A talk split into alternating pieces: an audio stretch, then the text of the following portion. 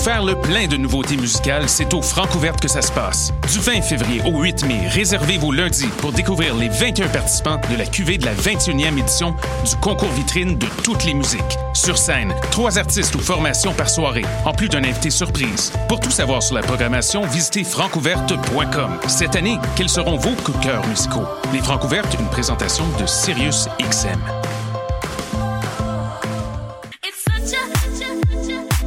60 minutes de bonheur et de pas de danse. Ça se passe tous les samedis à 14h sur choc.ca avec votre émission du coup qui vous transporte sur la scène électro d'ici et d'ailleurs. Cannes Football Club, 100% foot, 100% débat, 100% Montréal.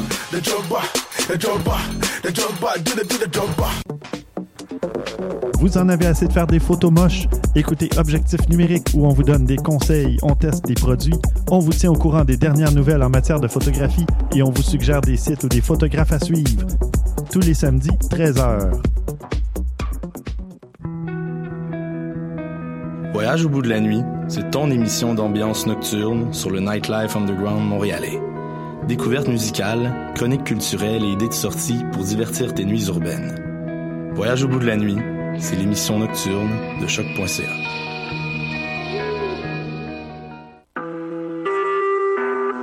Vous écoutez Choc pour sortir des ondes.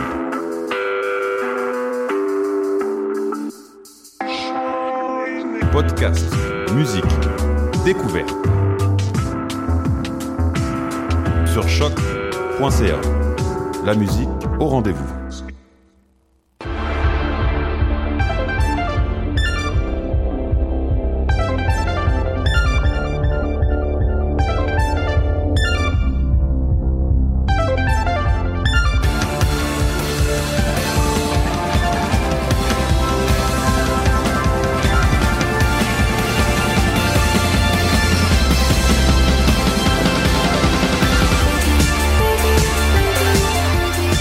Bienvenue à ce tout nouveau podcast des Amazones. Je m'appelle Elisabeth. Je suis malheureusement en ce moment un peu grippée, un peu enrhumée. En fait, pas, pas grippée, enrhumée. Il faut, faut, faut pas mélanger les virus hein, quand même, là, parce que ça, ça, ça crée, ça crée la zizanie. Moi, mon travail hier, on m'a dit, t'as la grippe, t'as la grippe. Je suis comme, non, non, c'est un rhume, c'est beaucoup moins grave. Mais euh, dans, dans tous les cas, dans tous les cas, euh, je, je suis présente pour vous présenter, euh, pour animer cette émission dont je, je n'aurai malheureusement euh, pas la chance de participer beaucoup parce que c'est un sujet qui, qui- que, que je maîtriserai probablement moins que mes collaboratrices. Mais dans tous les cas, je suis excessivement heureuse d'être présente. Et on va faire le tour des, des collaboratrices qui sont qui, qui sont toutes déjà venues à l'émission euh, depuis depuis le début de ce podcast. Et euh, nous allons commencer euh, à ma droite avec Ariane. Comment ça va, Allô? Ariane? Ça va super bien. Et toi, comment ça va ce matin? Ah ben je suis enrhumée, mais pas grippée. Mais ça, c'est une bonne nouvelle. Mais non, euh, ça va bien, ça va bien. cool. Euh, femme de peu de mots. Ben, est-ce que tu voulais que je dise quelque chose de spécial? Ben je sais pas, ça fait un bout qu'on t'a pas vu. C'est vrai, c'est vrai, fait- Est-ce que Ah, mais là, je suis super occupée, puis euh, tous les sujets que vous avez- desquels vous avez parlé dans les dernières semaines, c'était tous des sujets que je ne connaissais pas du tout. Ok. Fait, mais- fait que je vous ai écouté avec beaucoup d'intérêt. Mais mar- malade, merveilleux. Extraordinaire. On a aussi euh, Marika qui est avec nous aujourd'hui. Allô? Marika aussi que ça fait quelques semaines qu'on t'a pas vu. Euh, Qu'est-ce qui qu'est-ce qui arrive de bon? Euh, ben, ça se passe plutôt bien, là, en ce moment, mais je suis en rédaction de mémoire de, de maîtrise, donc euh, je suis assez occupée aussi, puis je commence euh, mon cosplay pour euh, le Comic-Con, donc euh, C'est quoi ton cosplay? je fais Midna dans Twilight Princess de Zelda, la, sa forme démon, là, donc euh, juste faire le casse, là, j'ai déjà mis 30 heures dessus, puis j'en suis à peu près à la moitié, là, donc, Ok. Euh, ouais. Lâche pas. C'est c'est mon premier vrai, là. J'en ai fait auparavant, comme avec du papier mâché, tout ça, mais avec une dramelle et tout ça, c'est la première fois. Donc, euh, j'ai recommencé quelques fois. Bon ben ce qui serait cool en fait si tu voulais si tu veux euh, ça serait de nous donner des cours euh, que sur euh, maintenant que tu as acquis plein de compétences Ouais. de passer ces compétences là aux, aux prochaines personnes euh, justement parce que moi je saurais pas par où commencer s'il fallait que je fasse ce genre de, de choses là. Mais avec Tam aussi, euh, Tamara, oui, Ouais. euh, qui est déjà venue à l'émission plusieurs fois, euh, tout à fait. Euh, ben voilà, on, est entouré de, de, de, de mentors euh, exceptionnels. Euh, Là-dessus, euh, il y a aussi Amélie qui est avec nous. Amélie, euh, qui est la dernière collaboratrice qui va être là aujourd'hui. Comment ça va, Amélie? Ça va bien, ça va bien. Euh, donc, c'est la deuxième fois que je viens ici. Alors, euh, j'ai pas, j'ai pas beaucoup suivi les dernières, euh, les dernières émissions, donc on va voir comment ça va aller. Puis euh, bonne chance, Marika, avec ton, avec ton cosplay. Je sais que c'est beaucoup de travail. oui, mais j'aime ça, donc euh, ça va là. C'est juste, il faut pas se décourager. Est-ce que Elisabeth, tu en fais un cosplay cette année? J'ai jamais fait de cosplay. Euh, j'ai j'ai- pas Ben, vraiment. ma, ma question, c'est est-ce que cette année, c'est l'année où tu en fais un? ben, j'ai déjà fait un cosplay de Daria. Oh, Pour, euh, pour, euh, pour Halloween que j'ai ensuite récupéré pour aller dans une soirée de visionnement d'épisodes de Daria où c'était rempli de gens beaucoup trop veg pour apprécier le fait que j'avais fait un cosplay de Daria. Personne m'a fait un comment. Tu sais, quand on était comme 40 puis y a personne qui m'a dit « Hey! T'es-tu en Daria? » Je suis comme « Ok, non, c'est vraiment veg. » Le gars, tout le monde est vraiment veg. Euh, sinon, ben c'est ça, c'est à part les costumes d'Halloween là où j'essaie de faire de mon mieux, j'ai pas vraiment fait de cosplay. Faut dire que je vais pas souvent au Comic Con non plus. J'ai j'ai eu la chance d'y aller une seule fois parce que je suis une, j'en ai parlé souvent à l'émission, mais je suis une amatrice de grandeur nature. Oui. Et les grandeurs nature sont le week-end et les euh, Et le les- Comic-Con et, le week-end et c'est toujours ou presque euh, des fins de semaine où j'ai des grandeurs nature donc c'est très Ah. très difficile de de, de de de de me présenter. C'est sûr que les invités cette année ont l'air intéressants.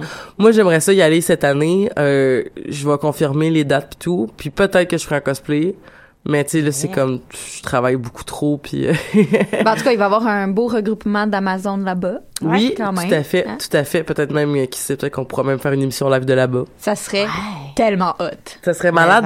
Mais euh, mais par exemple, euh, ce que j'ai fait, par exemple, c'était en fin de semaine, c'est que j'ai eu mon premier grandeur nature de l'année. Oh. Alors là, c'était pas un cosplay, mais j'avais un costume.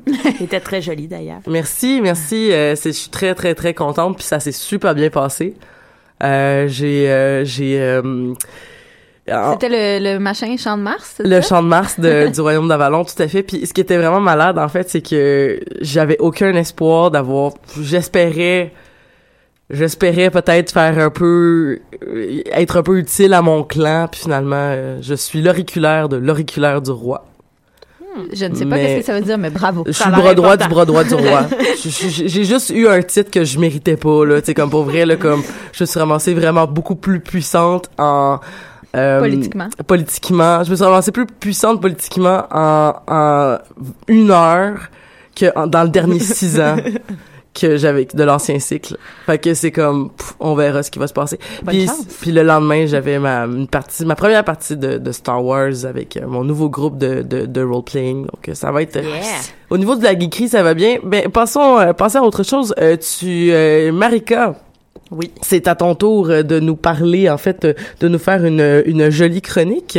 Oui. Et là, tu vas nous parler de la toute nouvelle euh, émission de Netflix, euh, Iron Fist. Donc, Exactement. je te laisse la parole. Parfait. Donc, euh, c'est ça, je vais rebondir sur ce dont parlait Catherine il y a déjà quelques semaines, à savoir euh, le pouvoir addictif euh, que Netflix déploie sur nos âmes. Euh, comme elle, euh, dans mon cas, une série euh, n'attend pas l'autre. Donc, euh, tout récemment, euh, nous avons eu droit à la, euh, à la toute nouvelle série, quatrième et euh, dernière qui va présenter euh, le, dernier Defender. Donc, j'ai nommé Danny Rand, alias Iron Fist. Donc, euh, je vais peut-être en recevoir quelques-unes et quelques-uns en vous apprenant que le Punisher et Electra euh, n'auront ni l'un ni l'autre euh, une série qui leur euh, sera dédiée. Donc, c'était dans les rumeurs, Oh. mais apparemment, oui. Donc, Danny Rand est le dernier Defender, euh, série que nous pourrons voir à l'automne, selon les rumeurs aussi. Donc, Netflix et Marvel vont s'en tenir à Daredevil, Jessica Jones, Luke Cage et Iron Fist.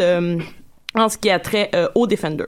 Donc, avant d'entrer dans le vif euh, du sujet, je tiens à souligner que je n'ai pas lu les comics racontant les aventures euh, du Iron Fist. Euh, ce dont je vais vous entretenir aujourd'hui euh, se limitera donc à l'univers présenté dans la série sur Netflix.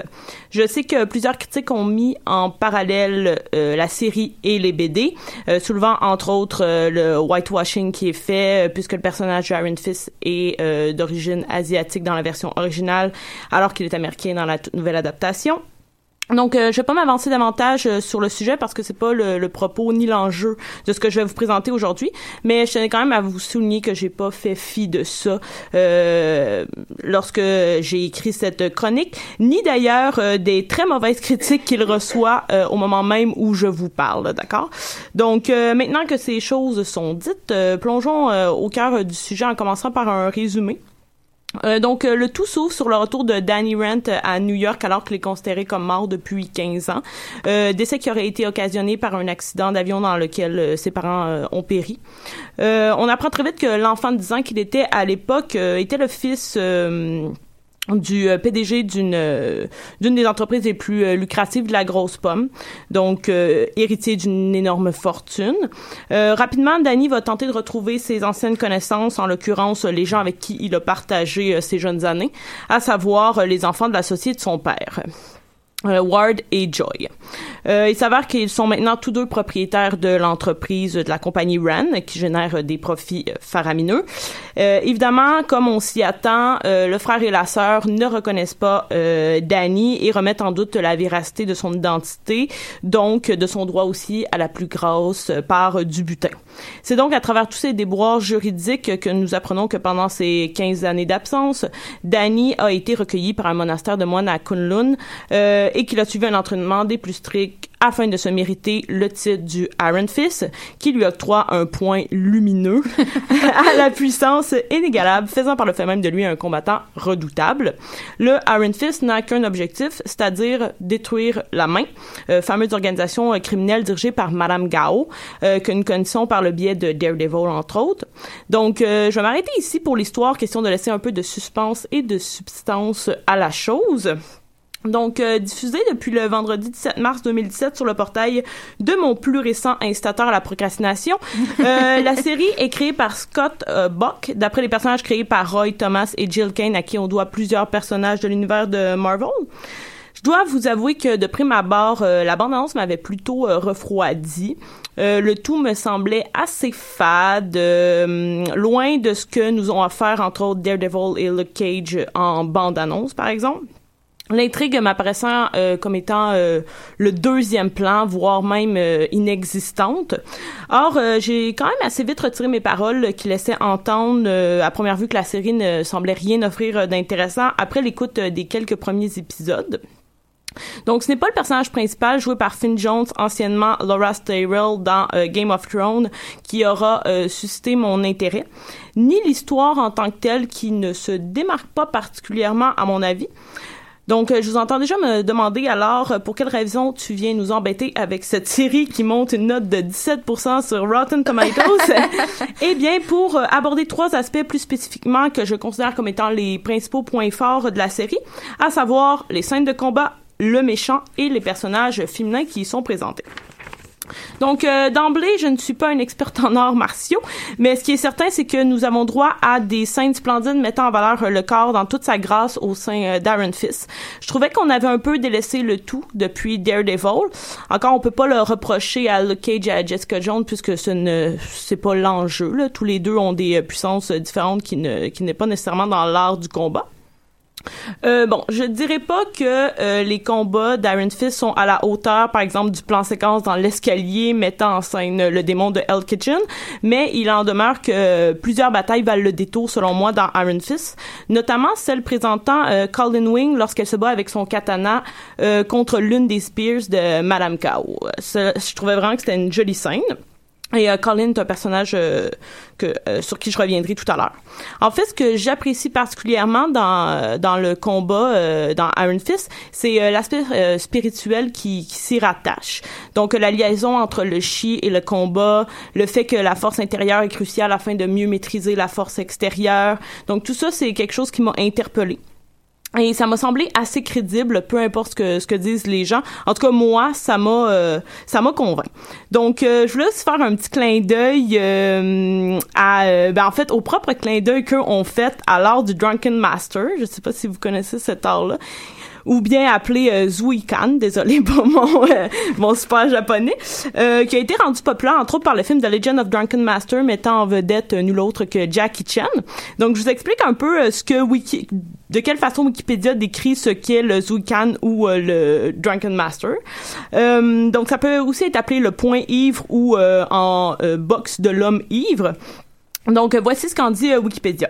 C'est un des styles de Kung Fu dont les gestes ont été inspirés par une personne ivre. Huit immortels auraient, selon la légende, créé la boxe de l'homme ivre afin de faire croire au potentiel agresseur qu'un moine totalement ivre était aussi redoutable.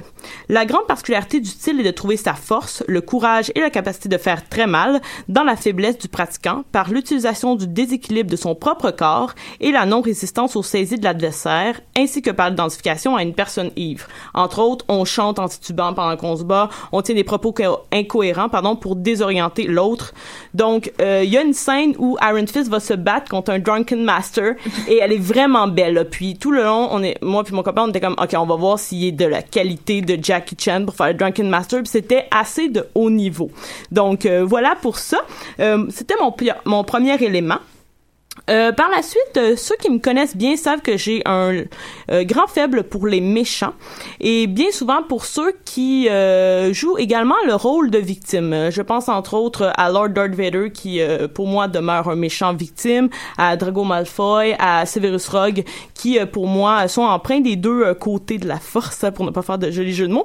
Eh bien, c'est aussi le cas de, de l'un des vilains dans Iron Fist à mon avis, soit Ward Mitchum, interprété par Tom Pelfrey. Je l'ai détesté dès ses premières apparitions à l'écran. Je l'ai trouvé arrogant, condescendant et méprisant à souhait. Bref, un méchant comme on les aime. Euh, cela dit, euh, on les apprécie également nuancés, nos vilains, et euh, c'est le cas avec Ward. Il se montre fragile, vulnérable et dépassé. Il est loin d'être toujours en contrôle, malgré ce qui semble montrer dans les premiers épisodes. là, je sais que certaines collaboratrices ont juste vu les premiers épisodes, mais vous verrez bien. Et c'est le contraste, en fait, entre le personnage qu'il présente au travail en tant qu'homme d'affaires et le fils soumis qu'il est au 50e étage du penthouse de son père, qui rend compte de tout le talent de l'acteur qui l'incarne. Okay? À plusieurs reprises durant le visionnement, j'ai dit à voix haute, je le hais. Il me dérange psychologiquement et physiquement, mais la vache, il est franchement bon. Okay? Donc, à plusieurs reprises, j'ai eu ces réflexions-là à voix haute. Donc, euh, d'accord, j'admets qu'il n'est peut-être pas du niveau de Fisk, qui euh, pour moi demeure le meilleur méchant des séries Marvel sur Netflix, joué aussi par un acteur de renom, euh, ou même d'un Cottonmouth que j'ai vraiment beaucoup apprécié, mais il faut aussi avouer que la barre avait été mise très très haute avec ces avec ces deux méchants là. Finalement, euh, je vais terminer avec les personnages féminins qui sont mis de l'avant euh, dans la série. Donc, en premier lieu, euh, nous avons droit au retour de Madame Gao, qui demeure une protagoniste importante. son âge avancé puis ses capacités physiques en moins, on se rappellera qu'elle marche très lentement à l'aide d'une canne, ne réduisent nullement toute la férocité de cette femme qui dirige d'une main de fer l'une des organisations criminelles les plus dangereuses du monde. On apprend d'ailleurs euh, dans Iron Fist, euh, spoiler alert, euh, qu'on qu'elle détient un pouvoir de télékinésie, puisqu'à un moment elle va, grâce à la force de son esprit, repousser Danny Rand d'une force incroyable. Et euh, encore une fois, j'ai un léger faible pour les psychics, donc euh, j'ai eu un, petit euh, petit crush pour elle. sinon, je vais parler de Colin Wing que j'ai mentionné précédemment, qui est une jeune combattante et amie du Iron Fist. Malgré qu'on en connaisse peu sur elle dans les dans les premiers épisodes, elle m'a semblé intrigante d'emblée. Elle est propriétaire d'un dojo qui sert à aider les jeunes du quartier qui seraient tentés à la, à la délinquance en leur donnant accès à l'art du combat. Donc, euh, c'est un personnage qui s'est présenté comme étant honorable, euh, euh, rigoureux, mais qui peut aussi faire preuve de sensibilité. On le verra plus loin dans la série.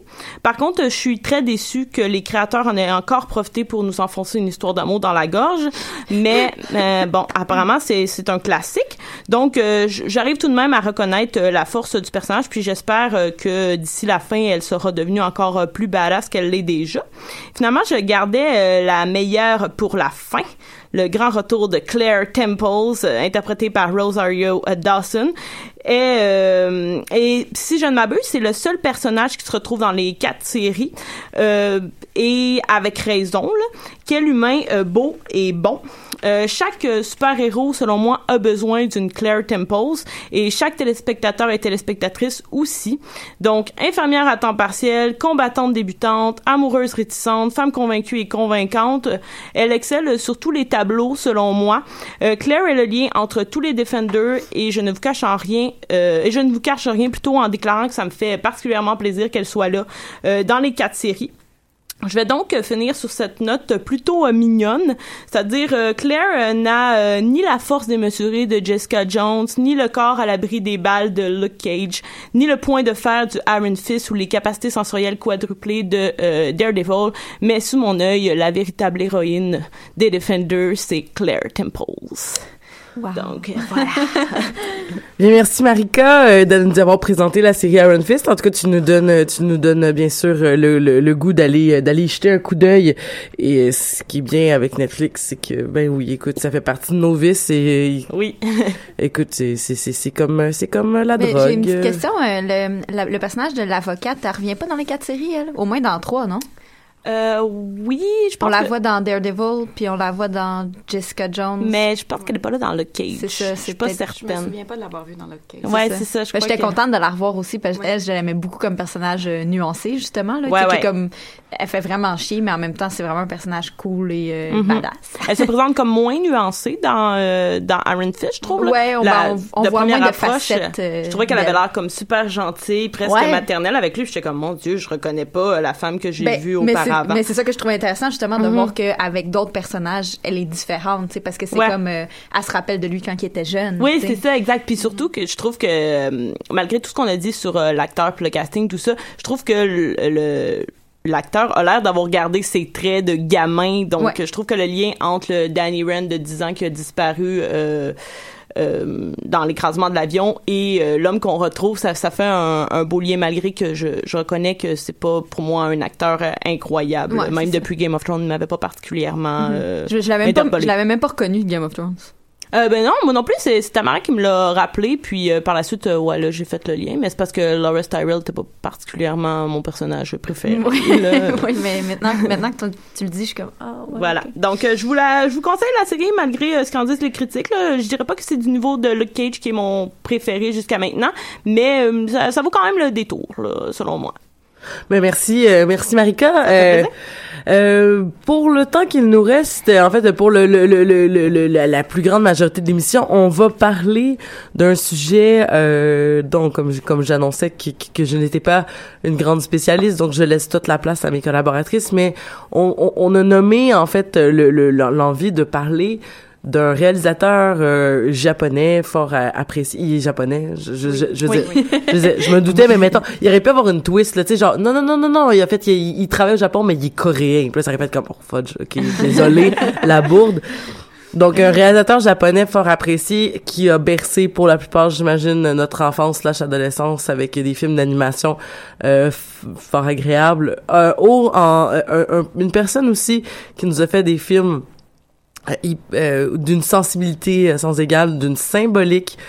Euh, qui je faisais je me faisais la réflexion hier qu'un que qu'un film de cet homme-là c'était un peu comme euh, et c'est peut-être un peu cliché ou même euh, ça ben, peut-être même qu'il y a des gens qui vont faire euh, la, la, la grimace en entendant ça mais tu sais c'est un peu comme des des livres à la à la Paolo Coelho ou à la à, à la- à la Saint-Exupéry dans le sens que c'est un film que à chaque fois que tu le réécoutes t'as des couches supplémentaires et t'as des t'as des t'as de plus en plus en fait de, de, de, de choses qui viennent te parler. C'est c'est c'est un c'est des films qui font plaisir à revoir à des âges différents aussi parce que c'est pas les mêmes choses qui viennent nous toucher. Euh, et je parle bien sûr donc de, de Miyazaki et euh, des studios euh, Ghibli si je le prononce comme il faut. Oui. Merveilleux. Euh, donc euh, peut-être un léger tour de table. Moi j'ai vu euh, plusieurs fois Oz Moving Castle mais je me rappelle pas j'ai vu Castle in the Sky, mais je me rappelle pas. J'ai vu Princess Mononoke, je m'en rappelle pas vraiment. Puis j'ai vu euh, l'autre, il m'en manque un. Spirited Away. Lui, tu t'en rappelles-tu? Correct. Il y a des, il y a des flashs. C'est ça, c'est que j'ai des flashs. Tu sais, comme je me rappelle très bien dans Oz Moving Castle de Oz qui font. Ça, là, je m'en rappelle, là, comme, Oh, c'est, oui. je, je m'en rappelle. Ça, c'est imprégné. Ça s'est imprégné. Je me, je me rappelle de la, de la scène finale euh, du baiser de Oz et Sophie. Je me rappelais même pas que le personnage s'appelait Sophie. Tu vois, avant qu'on en parle plutôt, Amélie et moi. Euh, je me rappelle euh, des, des cas d'Amas. Tu sais, ça, ça m'a vraiment marqué. Mais c'est tout. Toi, Ariane, qu'est-ce que t'as vu? Euh, j'ai vu La Princesse Mononoke déjà quelques années. Je me rappelle quand même bien parce que je pense que j'ai vu deux fois. Euh, puis j'avais beaucoup, beaucoup aimé ça. Euh, j'ai vu Mon voisin Totoro, que j'ai vu à peu près deux, trois fois aussi, que j'ai vraiment aimé. Et j'ai écouté hier Spirited Away, que j'avais jamais vu. Puis Marquant était comme, là, là, faut que tu écoutes Spirited Away. J'étais comme, OK, fait que je me disais, s'il y en avait un qu'il fallait Fait que que j'écoute qu'est-ce que avant. t'as compris? Ah, j'ai trouvé ça tellement bon, là. OK. Ah mon dieu que j'ai aimé ça là, comme pendant tout, tout le long du film j'étais comme waouh ah je trouvais ça euh, excellent là j'ai Ouais, hâte euh, ouais. j'ai hâte qu'on qu'on aborde ce film là j'ai trouvé ça euh, extraordinaire Marika, t'as-tu vu la majorité des films? Euh, ouais, j'ai vu la majorité. Je crois que les deux seuls que j'ai pas vus, c'est les deux premiers, c'est-à-dire euh, le château Castigro, je sais pas trop là, puis euh, Nausicaa, la, la vallée du vent. C'est les deux seuls que j'ai pas vus. Pogno, je l'ai vu en partie. Euh, tous les autres, je les ai vus. Puis Spirited Away, c'est mon favori jusqu'à maintenant. Amélie? Euh, je les ai à peu près tous vus. Euh, Ariati, c'est bien. Miyazaki aussi? Non, c'est produit. C'est produit par Ouais. Ghibli.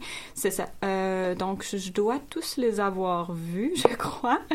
Euh, dont Nausicaa. Puis, je, je te le conseille fortement, Marika, parce que c'est vraiment un film intéressant.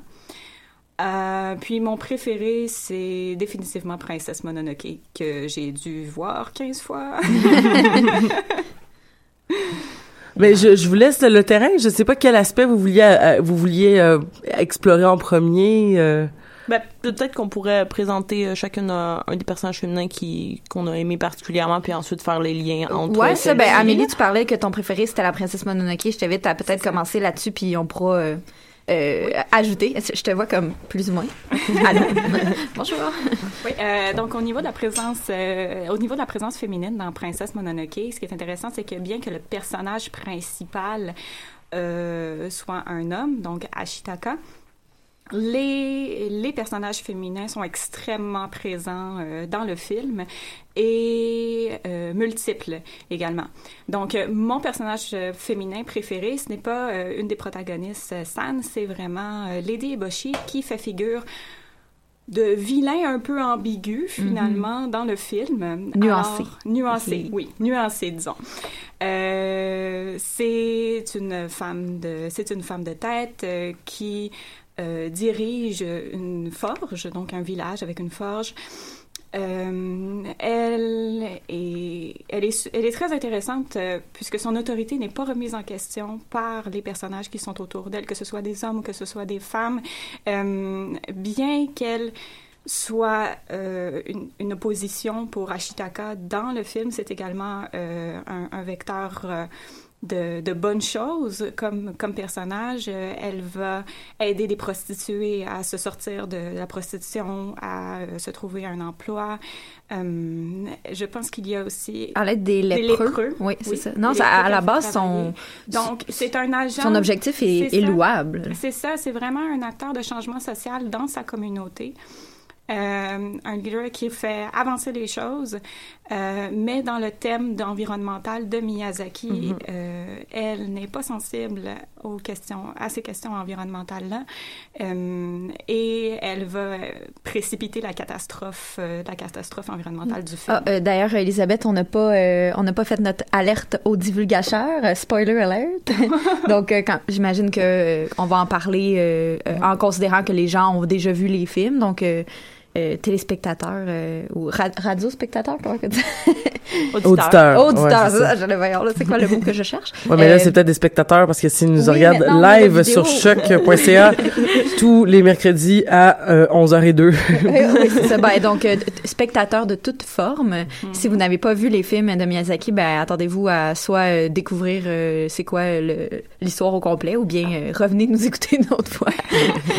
donc, euh, donc, mais c'est ça, finalement, à la fin, elle, elle, elle change d'idée. Eh, Donc, oui. c'est super intéressant de, de la voir euh, euh, comprendre un peu l'importance de l'environnement et de, de- des esprits de la forêt. Puis, C'est ça, c'est ça. Puis elle termine en disant qu'on va reconstruire un village euh, parce qu'à la fin, oui, vu qu'on est dans les spoilers, à la fin du film, il y a une destruction de la, de du village des Forges. Euh, puis euh, sa, sa volonté, c'est de se reconstruire cette fois-ci en harmonie avec la nature, de faire quelque chose de mieux, euh, puis de continuer d'être un agent de changement pour sa communauté. Ben, c'est c'est vraiment cool que ton personnage préféré, ça soit pas la princesse Mononoke. Je, pensais que c'était d'elle que t'allais parler. Je suis comme, ah, nice. Pour euh, rebondir là-dessus, puisque dans euh, Princess Mononoke est un des seuls films de Miyazaki où le, le personnage euh, comme étant considérée comme principale n'est pas une femme.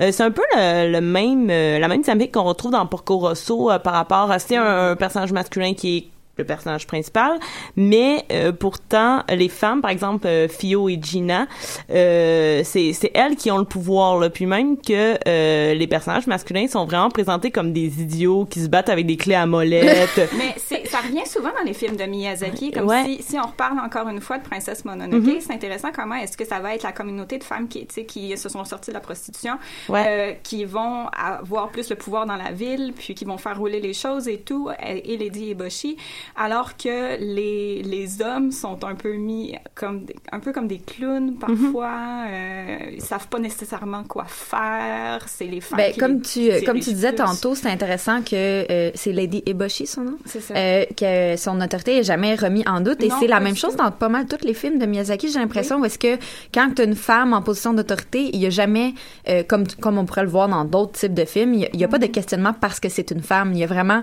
cette égalité là à travers les personnages que peu importe c'est qui qui est en position d'autorité, si elle est en position d'autorité, il y a pas de questionnement par rapport à ça. Et pourtant, euh, dans la culture japonaise, c'est quand même assez euh, dichotomique au niveau des rôles des genres. Donc, c'est quand même assez challenging de la part de Miyazaki de faire ça, j'ai l'impression. Et euh, justement, les personnages féminins sont sont très nuancés. Tu sais, comme là, j'ai écouté Spirited Away, Away hier, donc c'est sûr que c'est très frais dans ma mémoire. Il y a le personnage de la... Je, je suis très mauvaise pour les noms, par contre, donc si vous vous Mais je sais de qui tu parles, la, la, la, la, la, la responsable du spa, là. Oui, la, euh, c'est Yubaba. euh, non, mais c'est pas d'elle que je voulais parler. Je voulais Ah. parler de la, la, la plus jeune femme qui prend un peu sous son Ah, aile. ouais. euh, Je m'en rappelle pas son nom, La petite fille. Euh, elle, au début, elle a l'air super comme raide, méchante, nan, nan. Puis finalement, une fois que euh, la petite fille, elle a pour de vrai une job au, au spa, au bain, euh, elle devient super gentille. Puis elle est comme, OK, super, n'hésite pas à me demander si t'as des questions. Puis tout ça, dans le fond, elle avait juste cette espèce de façade-là pour montrer son autorité puis pour pas se faire questionner par les autres personnes. Mais finalement, elle est super euh, aimante puis euh, prête à aider puis tout ça. Donc, euh, tu vois les deux facettes du personnage. J'ai trouvé ça intéressant. J'étais super étonnée que finalement son, son personnage soit comme ça. J'ai comme, ah, c'est super, c'est cool. Puis on retrouve encore la même chose dans Spirited Away, dans le sens où c'est euh, c'est Yubaba qui est patronne de d'Abouyara, l'établissement de- Oui. des bains publics. Puis c'est des femmes qui travaillent là, exactement comme dans Porco Rosso. Puis dans Porco Rosso, en plus, elles font vraiment un travail d'homme, puisque c'est elles qui font euh, le design et la fabrication de, des, des hydravions. Et euh, c'est même la jeune euh, Fio qui va réparer tout l'avion de, de Marco, euh, qui, lui, n'est pas en mesure de le faire. Donc, on est vraiment dans une dynamique où euh, on donne une place à ces femmes-là, euh, et peu importe c'est laquelle au niveau de l'autorité. Euh, puis euh, je voulais aussi euh, rebondir justement sur le rôle par exemple de la fabrication d'hydravions. On aurait pu plus voir des, des hommes et tout ça. Euh, c'est pas toujours non plus par exemple euh, la princesse qui doit aller se faire sauver. Donc on n'est pas en train de reconduire euh, ce qui est fait par exemple dans les contes de fées ou euh, de Disney. D'ailleurs euh, Miyazaki n'aime pas du tout qu'on compare euh, son Avec univers avec Disney. Mais Euh, c'est- c'est ben, c'est le lien pourrait peut-être se faire du fait que Princesse Mononoke a été distribué par Disney, si je me trompe pas, aux États-Unis. Euh, c'est possible, ça j'en ai. euh, Donc c'est, aucune ben, il me semble, parce que tu sais la version américaine, euh, ben c'est, Princesse Mononoke, je pense que c'est un des films les plus américanisés de Miyazaki, là, dans un sens, dans un certain Ben, c'est sens. lui qui a été le plus distribué, je pense, euh, oui. aux Ben, États-Unis. plus- Je dirais pas euh, américanisé. Mais je, je pourrais dire le plus accessible d'abord, euh, le Ouais, plus. euh, Comme si tu parles à des gens qui connaissent pas vraiment Miyazaki, il y a plus de chances que s'il y a un film qu'ils ont, peut-être vu, c'est lui. Puis c'est aussi que les voix anglophones ont été faites par des vedettes, euh, des vedettes américaines. tu sais, il Ah, qui fait plus. Princesse Ok, fait qu'il a été Mononoke. plus en français. accessibilisé peut-être. Puis c'est intéressant parce que c'est le film justement avec le, le nom, tu sais, Princesse Mononoke. Tu sais, t'as- si, si tu, si tu sais pas c'est quoi, tu fais ah, tu sais, c'est l'histoire d'une princesse. Oui, c'est ça, un hey, autre film de princesse, alors Ouais. que pas du tout. Ou pas, tu Non, vas, être, tu vas avoir une petite, euh, une petite surprise, mais une surprise dans un bon sens. Puis tantôt, euh, juste à- avant de m'en venir, je lisais sur euh, sur la princesse Mononoke justement, puis ça expliquait que à la base le film était supposé d'être nommé genre euh, quelque chose comme euh, euh, l'aventure de euh, à- c'est quoi le nom du gars? À- Ashitaka. Ashitaka. C'est ça, Ashitaka.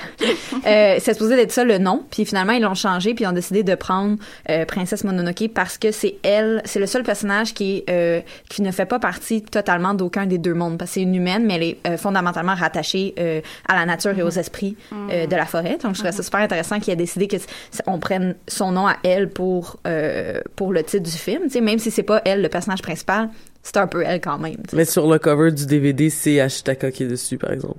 Ah ouais? Ouais. Mais moi, ça m'avait même mêlé Ben, au début. Colin. Non, mais c'est correct. là, Ça, c'est comme Zelda, crime. Tout le monde est mêlé. Ouais. Wake up, la gang. Mais ouais, pour en revenir justement euh, à la princesse euh, prince, là, je pense entre autres à- au château ambulant parce qu'au fond c'est euh, Haru, là, je sais pas comment vous l'appelez en anglais, là, moi je l'écoute en français, là, puis c'est Haru son nom. Le, le personnage principal, ben masculin, euh, qui attend Sophie et pas l'inverse, c'est pas Sophie qui attend que Haru vienne la sauver. Puis ça on le voit vraiment dans un flashback alors que Haru est très jeune, puis que Sophie fait un genre de voyage dans le temps et que là euh, elle lui dit euh, je vais je vais revenir donc euh, attends-moi et là on se rend compte que finalement c'est Haru qui l'a attendu tout ce temps-là et que c'est Sophie qui doit euh, venir euh, le sauver de lui-même en fait. Oui. Ah, c'est donc beau. Ouais. C'est vrai, j'y avais jamais Mais pensé, mais dans tout le, dans tout le film, c'est euh, Howl, en tout cas, c'est ça son, son, nom en anglais, là, qui, euh, dé- qui dépend finalement de Sophie pour réussir à avancer puis à trouver la force euh, de, de poser les actions qu'il a besoin de poser dans, qu'il a- besoin de poser dans le film. Mais Al, c'est aussi un personnage qui est... euh, comment je pourrais dire? C'est un personnage qui est... Euh, excuse, je viens de faire une réflexion. T'as dit, on l'écoutait en anglais. Moi, je l'écoutais en français, je pense, mais c'est surtout parce que c'est des films en japonais. Fait que Ouais. c'est pourquoi l'écouter en anglais, finalement? Ben, Ben Des fois, oui, c'est pour ça que je l'écoute en français. Ben, des, des fois, c'est plus facile de trouver la version euh, en anglais. c'est vrai, c'est vrai. Ouais. moi, je les louais, moi, je les louais aux vidéos. Ouais, c'est ça. Dans, dans, dans, Ben, parce que sinon, moi, j'essaie de les écouter euh, en japonais sous-titré. Euh, Ouais. Ah Parce que j'aime ça, j'aime ça, les apprendre à parler en japonais, je trouve ça cute. C'est vraiment cool, c'est vraiment cool effectivement. Moi ce que j'ai de la misère avec euh, les le streaming de de films euh, de, de films qui est sous-titré en japonais, souvent c'est que premièrement, il parle excessivement vite, il y a beaucoup de dialogue et euh, des fois le streaming s'il est pas très clair, tu peux pas lire les sous-titres là. Mais bon, euh, oui, tout à fait. Mais euh, Qu'est-ce que j'allais dire par rapport à euh, ben, ça fait longtemps, comme je dis, là, je l'ai vu, euh, je l'ai vu la dernière fois en 2007, 2006, 2007, ce film-là. Euh, mais semble que Hal, c'est quand même un personnage qui est assez euh, euh, plaignard et euh, très immature. Puis c'est drôle que justement Sophie, qui comme qui, qui a pas accès à la magie en premier plan, euh, est comme un espèce de, tu sais, j'ai nommé tout à l'heure que hors d'onde, que je trouvais que c'est un personnage qui est excessivement résilient, excessivement humble, euh, ma- et qui était un peu l'espèce de tu sais, qui, qui a, qui a un rôle, qui a un peu le rôle de mère aussi, de, Oui. de- et qui, qui a un rôle mat- de maternel, mais t'as pas le choix quand t'as Hall. Je parlais de la scène où Hall se, se, se, liquéfie. se liquéfie, mais c'est carrément aussi quelqu'un qui fait juste comme, c'est quelqu'un qui boude, là, tu sais, comme qui boude puis qui abandonne puis qui, euh, je me rappelle plus exactement du contexte. Peut-être qu'il y avait de bonnes raisons de, de, de, de se sentir comme ça. Non. C'est ça, je me suis dit. D'ailleurs, il le mentionne, là, il dit vrai, il, à un moment donné, il avoue à Sophie que s- il est quelqu'un de frileux, quelqu'un qui va pas prendre des initiatives, qui est un peu heureux et tout ça, et c'est la raison pour laquelle il va pas euh, affronter entre autres Suliman, qui est euh, la femme dans euh, le château ambulant, qui est comme une magicienne, ni la sorcière des Landes. Là, il attend le moment où il les affronte, c'est parce que Sophie est là et qu'elle lui a donné le courage dont il avait besoin. Donc juste le fait aussi que le personnage masculin euh, avoue, assume sa, vulnéra- euh, sa vulnérabilité, ça donne une autre dimension Ouais, puis euh, au comme personnage tantôt, ça, challenge le, le- le- les rôles des genres en général, Mhm. surtout considérant qu'au Japon, c'est plutôt euh, divisé. Puis, comme me faisait remarquer, parce que hier, euh, Spirited Away, je l'écoutais avec euh, ma, ma coloc Nina, puis elle me disait que ce qui était intéressant aussi, c'est que dans Mon voisin Totoro, euh, tu sais, la, la, la mère est malade, donc Mhm. euh, on la voit presque pas, elle est à l'hôpital, tout ça, et c'est le père qui s'occupe des enfants qui prend un peu, entre guillemets, le rôle de la mère euh, pour s'occuper de ses euh, deux petites filles. Et ça, c'est très, euh, tu sais, c'est pas quelque chose que tu vois dans les films euh, japonais habituellement. Là, je veux dire, le rôle qu'il qu'il prend pour ses enfants est très féminin, entre guillemets. Et ça, c'est super intéressant de voir comment il assume ce rôle-là d'une très belle façon, d'ailleurs. C'est vraiment un beau film. Là. Moi, c'est, peut-être le film peut-être plus, plus pour enfants, je pense, dans les Miyazaki. euh, Il y en a quelques-uns. Le Ponyo, c'est quand même assez Ouais, pour c'est ça, je l'ai enfants pas vu non plus, là, c'est Arrietty, sûr, là, euh, si on considère que Ouais, ouais. euh, les Mais il est moins, mettons, euh, Sp- Spirited Away, ça fait peur, là. Je veux dire, c'est- Princesse Mononoke est aussi très violent. Oui, Ben, c'est ça, là. C'est moins pour enfants, là. Une Tandis- chose, une chose par rapport à les- au film de Miyazaki, comme par exemple Spirited Away, euh, je pense que c'est un film qui est fait pour les enfants, mais comme on a une grosse différence culturelle, Ouais. par exemple, j'ai essayé, quand j'étais adolescente, puis je gardais des, je gardais des enfants, ça m'est arrivé de ramener des films de Miyazaki, puis je me suis aperçue que ça passait pas du tout. Euh, par exemple, pour Spirited Away, à cause des créatures qui étaient mises. Ben, euh, ça fait quand même peur. Tu vois, genre, mettons, No Face qui mange les autres euh, personnages. Puis il y a beaucoup de, puis il y a beaucoup de, hum, euh, de personnages qui disent, mettons, ah, je vais aller tuer telle personne. Ah, Il y a beaucoup de, de- d'espèces de, de conflits entre les personnages de comme ok la, la seule façon de régler ce conflit là c'est de se battre puis de tuer l'autre personne. Tandis que mettons tu regardes si tu compares avec les films de Disney euh, puis d'ailleurs moi des fois je trouve que les films de Disney euh, je, je me dis ah ouais j'ai vu ça quand j'étais enfant c'est bien trash tu sais. Des fois il y a des affaires quand même intenses. Euh, mais si tu Hashtag compares- le boss de Notre-Dame. euh, ouais, genre. Euh, mais si tu compares, en général, les films de Disney sont quand même plus soft, euh, puis euh, Ah oui, il n'y a pas des têtes puis des bras qui revolent. exactement, c'est ça. C'est plus- un petit peu plus cru euh, dans les films de Miyazaki. Sauf là. que, euh, par exemple, en tant que future maman, là, possiblement un jour, pas maintenant, mais euh, je considère, j'aimerais mieux faire écouter un Miyazaki qu'un Disney à mes enfants de 8-9 ans. Puis je veux Ben dire, oui. tu les encadres, puis tu Mais leur expliques. Je sais pas. Je sais pas, moi. Mais moi, je trouve ça intéressant parce qu'en même temps, euh, d'un côté, dans les films de Disney, des fois, moi, je trouvais que c'était violent d'une autre façon. Puis, tu sais, euh, si tu regardes tous les films de Disney Hey. back à back, euh, non, attends, laisse-moi finir. Moi, c'est pas tant la violence, c'est surtout le propos là, qui est Oui, ben c'est ça, c'est parce que là, le, le propos dans les films de Disney, tu sais, t'en as qui sont bien, mais en général, c'est comme, bon, le, le, La le- la chose qui, qui revient le plus, je pense, c'est comme la mort. Si tu veux comme dealer avec un- une thématique, c'est comme, mettons, la mort de tes parents ou la mort de quelqu'un de proche. Mais à un moment donné, c'est comme, c'est beau, là, on a compris, là, on a dealé avec cette thématique-là. Puis à part de ça, c'est comme une princesse qui attend son prince, genre, c'est comme, fait que je peux comprendre que tu préférais aller avec les films de Miyazaki. C'est sûr que là, ça dépend J'aimerais ça que Tamara soit là aujourd'hui. Ça aurait été un beau débat. Ah oui. Parce que Tamara, je suis sûre qu'elle aurait eu plein de choses à dire concernant Ah, ben. le, le, le, le débat sur les princesses de Disney. Mais c'est parce que ça dépend aussi comme, je pense que, je pense que Disney a, a eu son lot de, de, de, de, de problématiques à ce niveau-là de représentativité, mais qui sont en train de vraiment faire des pas en avant. Ouais, mais c'est comme, Puis- c'est un petit pas à la fois, là, mettons. Mais écoute, je sais pas, euh, je sais pas. Moi, il y a plein de films euh, dans les dernières années qui sont sortis que j'ai trouvé super intéressants. Puis euh, moi, j'aime- j'aimerais beaucoup mieux faire écouter un La Reine des Neiges à un des enfants que euh, un euh, qu'un La Petite Sirène, par exemple. Oui, mais comme définitivement, les thématiques sont super différentes. La, la, la, la- la Reine des Neiges, moi, j'ai trouvé... Si, quand je l'ai vu, je me suis fait la réflexion que, ah, bon, ça, je ferais ça, je ferais écouter ça à mes enfants, même si t'es plus capable d'entendre la tout. Euh, mais il est bon, pour vrai, tu sais, quand tu compares aux autres films de Disney, tu sais, t'as l'espèce de relation avec euh, la sœur qui est bien plus intéressante que les relations euh, amoureuses euh, un peu f- futiles, là, dans les... Ouais, mais on s'entend pour ça dire qu'il joue beaucoup avec les codes aussi de. euh, on- on- on- il joue beaucoup avec les codes justement de l'image de la demoiselle en détresse, Ouais. parce que t'as le film qui commence avec euh, Anna qui, qui qui tombe en amour avec le prince, puis qui dit ah je viens de le rencontrer, on s'est rencontrés hier, nous allons nous marier, c'est vraiment fantastique. Puis sa sœur qui est comme t'es sûr que c'est une bonne idée? non, mais vraiment, comme tu peux pas marier quelqu'un que tu viens juste de rencontrer. Ça ça a pas de bon sens. fait qu'il y a ce jeu de code là et t'as le personnage de euh, comment il s'appelle le dude euh, Euh, Christophe? Christophe qui arrive pour sauver les deux filles. Puis ben il est trop tard, ils se sont sauvés tout seuls. dude. Non mais c'était bien intentionné là, Oui, comme t'as t'as eu le bon réflexe de vouloir aller les, Les aider, aider, ouais. mais il y avait pas besoin de toi, tu sais. Puis c'est tout. C'est très bold là, quand même mais, comme film. mais je suis d'accord avec Marca par contre que les films de Miyazaki euh, de- de- dans un encadrement puis à un certain âge je pense que les thématiques qui sont exploitées puis le, le, le la morale un peu puis le, le, le sens que l'enfant peut prendre de ce film là est beaucoup plus profond et beaucoup plus euh, marquant que la majorité Mm. des films de Disney là. Que j'aime particulièrement, c'est au niveau des représentations, représentations des gens, c'est comment les femmes sont très peu sexualisées Oui. dans les films de Miyazaki. Puis ça, euh, si je peux faire une parenthèse par rapport euh, aux questions de culture du viol.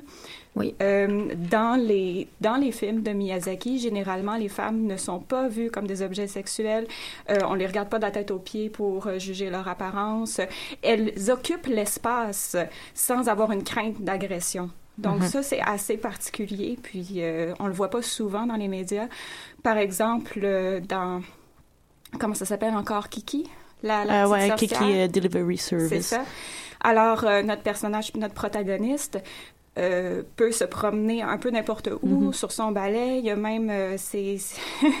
elle, elle vole en robe. Il y a ses petites culottes qu'on voit. Puis, c'est absolument pas sexualisé. Elle n'a pas peur, elle n'a pas de crainte pour euh, sa, sa sécurité personnelle, pour euh, son, son intégrité. Il y a pas de euh, commentaires qui sont faits non plus dessus, c'est juste comme elle pas est point. Exactement. je pense que le traitement des, des personnages féminins puis masculins est beaucoup dans ce sens-là. Les femmes n'ont pas cette crainte, cette oppression-là d'être agressées sexuellement. C'est pas omniprésent comme ce l'est dans les films de Disney. Euh, pas, pas nécessairement tous les films de Disney, mais je pense que c'est quand même Ouais. assez présent.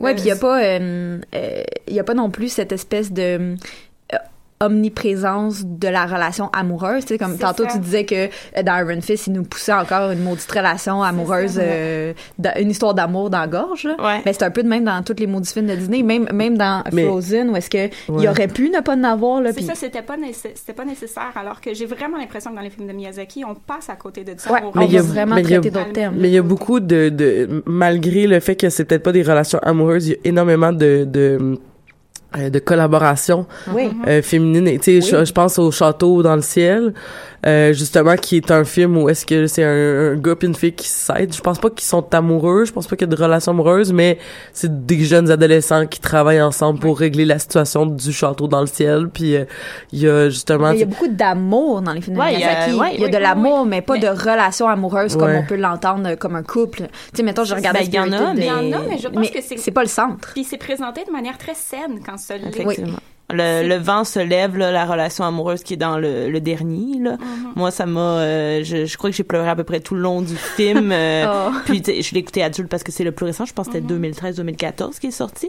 Puis euh, c'est ça, il y a quelque chose de, de très sain, comme tu dis, Oui, dans ces je- Ce que je relations-là. trouve fascinant, c'est que ce n'est pas, quand il y a une relation amoureuse, ce n'est pas l'homme qui chasse la femme Mhm, pour exact. réussir à la, à la conquérir. C'est c'est pas dans une dynamique de conquête, euh, ce qui est très, nord-américain, Oui. européen, peu importe. Ouais, puis les deux personnages souvent sont forts Oui. ou ou ils vont encore challenger le, le, le, le rôle dans les genres, tu sais. Puis même, je regardais hier Spirited Away, puis je trouvais que ça aurait été tellement facile si, si on était rentré comme dans le cliché puis tout ça, d'avoir une genre de relation où est-ce que la petite fille elle a comme un crush sur euh, Ouais, je me rappelle jamais son nom, l'homme Euh, avec l'homme qui devient. Aku. un- ouais. Aku, c'est ça. Euh, avec Aku, euh, malgré que, tu- comme clairement, il est supposé d'être plus vieux qu'elle, il a peut-être comme 15-16 ans, là, c'est dur à dire, puis la petite fille a peut-être 8 ans, genre. Chiron, ouais. Ça, ça serait 9-10, ouais. mon guess à peu près, mais ça aurait été facile de mettre une espèce de comme ah il est tellement beau, il est tellement grand, puis j'avais peur qu'il tombe là-dedans, mais en même temps j'étais j'étais comme c'est Miyazaki là, je pense pas qu'il va faire ça. Fait puis il parle d'amour comme vraiment très clairement dedans que c'est grâce à son amour que,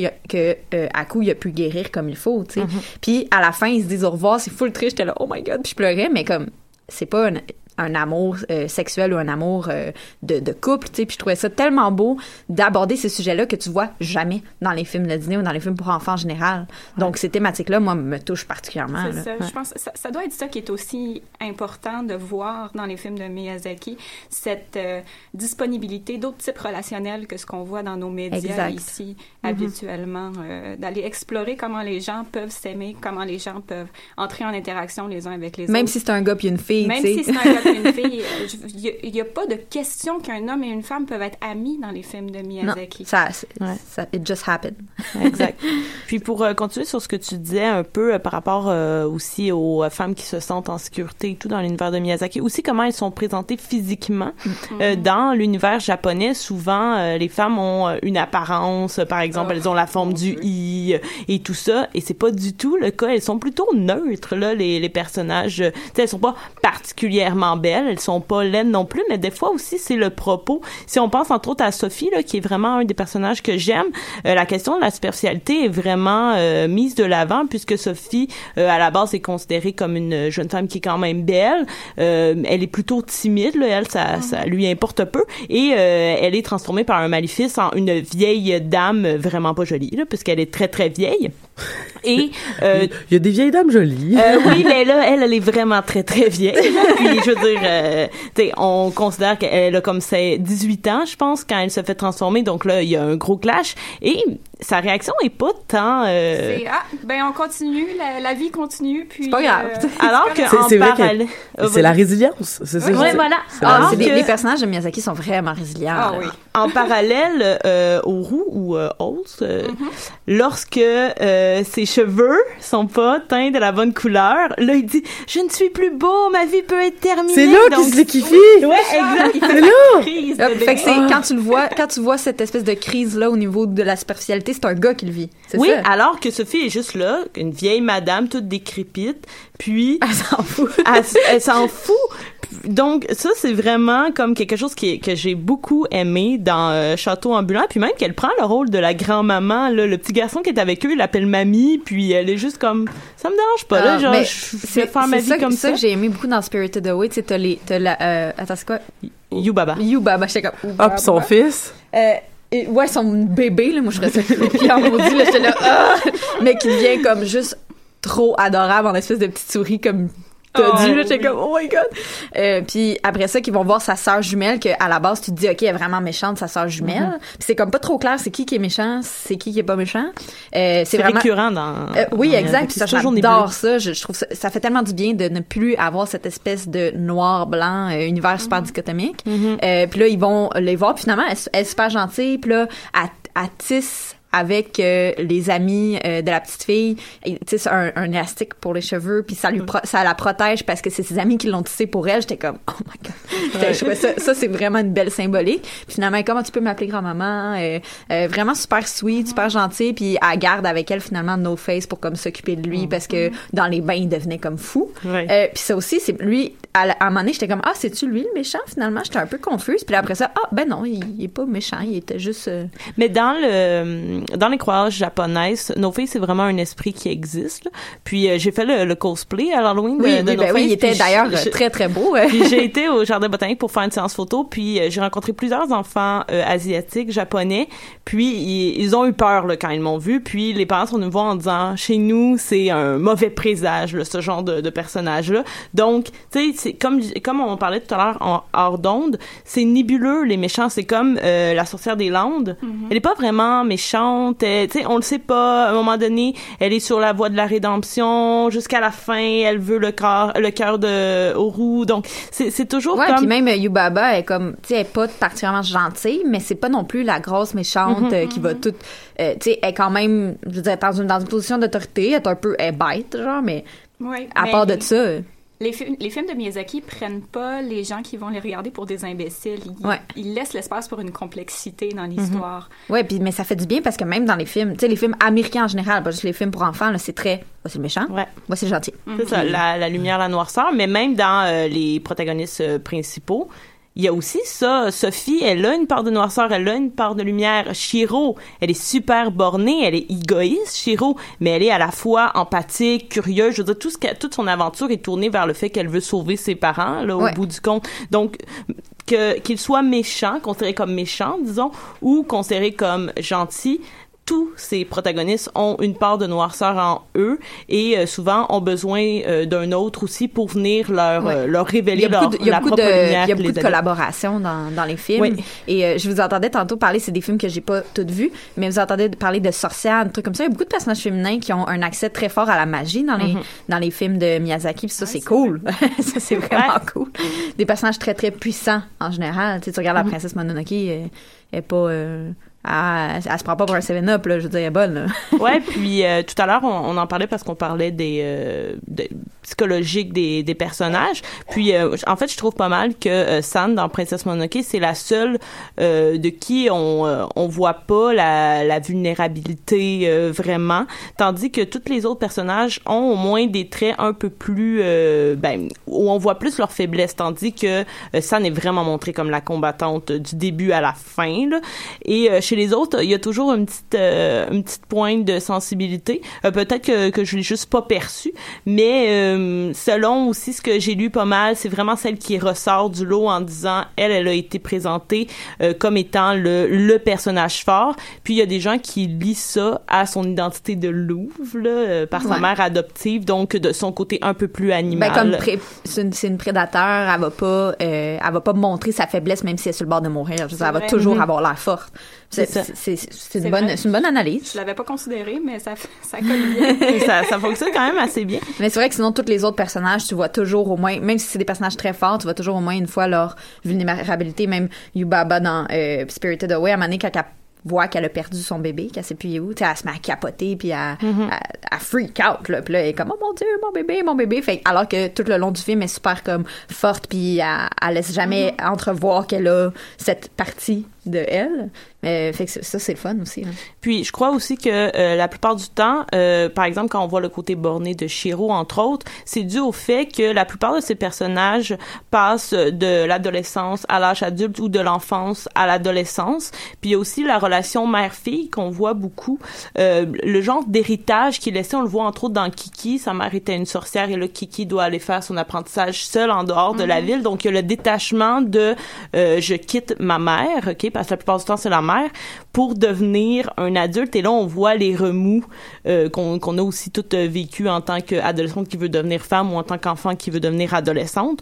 Donc, je pense que c'est pour ça aussi que euh, la nuance euh, nous euh, apparaît comme crédible parce que c'est ça on qui est se comme passe ça, dans la on vie est d'une comme jeune ça. fille. C'est ça aussi qui fait que des fois, quand on regarde un film plus justement américain, ben Mhm. c'est c'est soit que tu vois un personnage qui est comme trop fort, puis tu te dis ben oui, mais c'est comme impossible, personne n'est comme ça, ou que tu vois un, un personnage qui est trop méchant, puis tu te dis mais pourquoi un personnage serait autant méchant? Sais, comme- Mhm. personne se rend là. tu sais. Tu- Même les personnages qui font le mal dans la vie de tous les jours, ils le font avec une bonne intention en tête, puis ils vont être gentils avec leur euh, leur famille, un peu comme tu sais Fisk dans euh, dans Daredevil. euh, je veux dire, si tu par- parles d'un personnage nuancé, puis tu sais moi je regardais l'émission, puis j'étais tout le temps comme là je sais pas si je l'aime ou si je l'aime pas, j'étais tout le temps mêlée, tu sais. Ouais, effectivement. Fait que c'est c'est vraiment euh, super rafraîchissant de voir ça dans les films de Miyazaki, puis c'est impressionnant de voir un réalisateur homme euh, créer des personnages féminins aussi crédibles et aussi forts, alors que c'est super dur de voir ça dans les films en général ou dans les médias en général. Puis depuis longtemps, là, je crois Ouais. que son premier c'était 83, là, je veux dire. Ouais, il niaise pas, là. Ça, c'est- particulièrement incroyable. que, Ouais. euh, Il a vraiment prédaté le moment où est-ce qu'on a commencé à se dire « Ah, ben, faudrait peut-être laisser une place plus importante aux personnages féminins Tiens, dans nos tiens. histoires. » Eh bien, la moitié de la population existe. Oh, surprise! Allô? Peut-être euh, euh, dire un dernier mot sur la représentation. Tout à l'heure, t'en parlais hors d'onde, puis je trouvais ça particulièrement intéressant, le fait qu'on voit euh, différents types. euh, Oui, oui, oui, oui. Ben, je, je pense que de ce qu'on parle depuis tout à l'heure, ce qui, ce qui ressort, c'est que euh, c'est possible de s'identifier au personnage de Miyazaki de manière plus importante que dans nos, nos propres médias en général. Euh, puis, je pense qu'un des éléments qui fait partie de, de tout ça, c'est la richesse, la complexité des personnages, mais la euh, les complexités au niveau des représentations. On a autant des, des vieilles femmes qui vont être des personnages centraux, comme Sophie lorsqu'elle est transformée en, en- en vieille femme, que de, de très jeunes enfants, que des, des jeunes femmes.